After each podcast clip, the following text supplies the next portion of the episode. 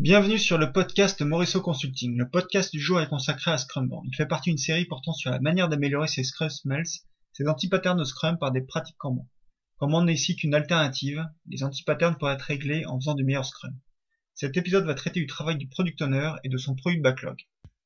Mais avant de commencer, je me présente. Laurent Morisseau, coach et formateur Scrum et Kanban. J'accompagne les entreprises et les équipes souhaitant évoluer vers plus d'agilité.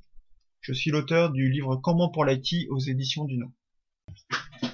Arrive le moment tant attendu du sprint planning meeting. Et là, c'est le drame.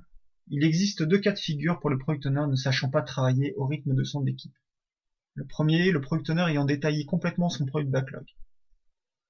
Il a investi trop tôt et trop dans son backlog. Cela lui a pris du temps lors de la phase d'initialisation, retardant le moment où il commence à apprendre vraiment de son produit et de ses utilisateurs.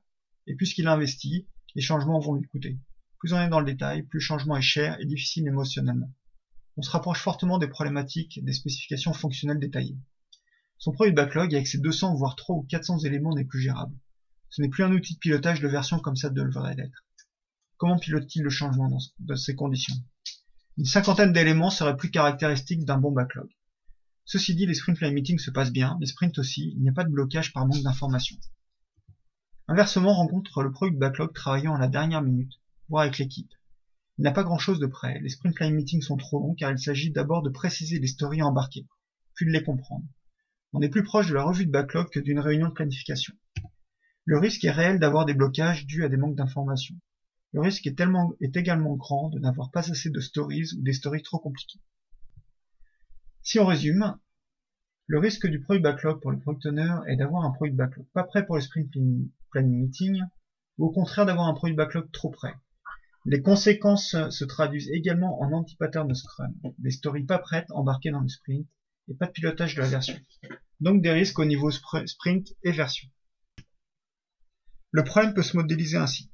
Si Scrum est un processus itératif et incrémental, timeboxé, s'appuyant sur un product backlog, alors ce dernier doit être alimenté par un flux de demande. C'est un processus de mûrissement qui se fait au rythme de l'équipe Scrum. Le product owner doit donc gérer son product backlog en flux, tiré par la capacité de l'équipe. Qu'est-ce qu'on propose avec Scrumban Comme toujours, on garde l'essentiel. Cette fois, le product backlog et les stories.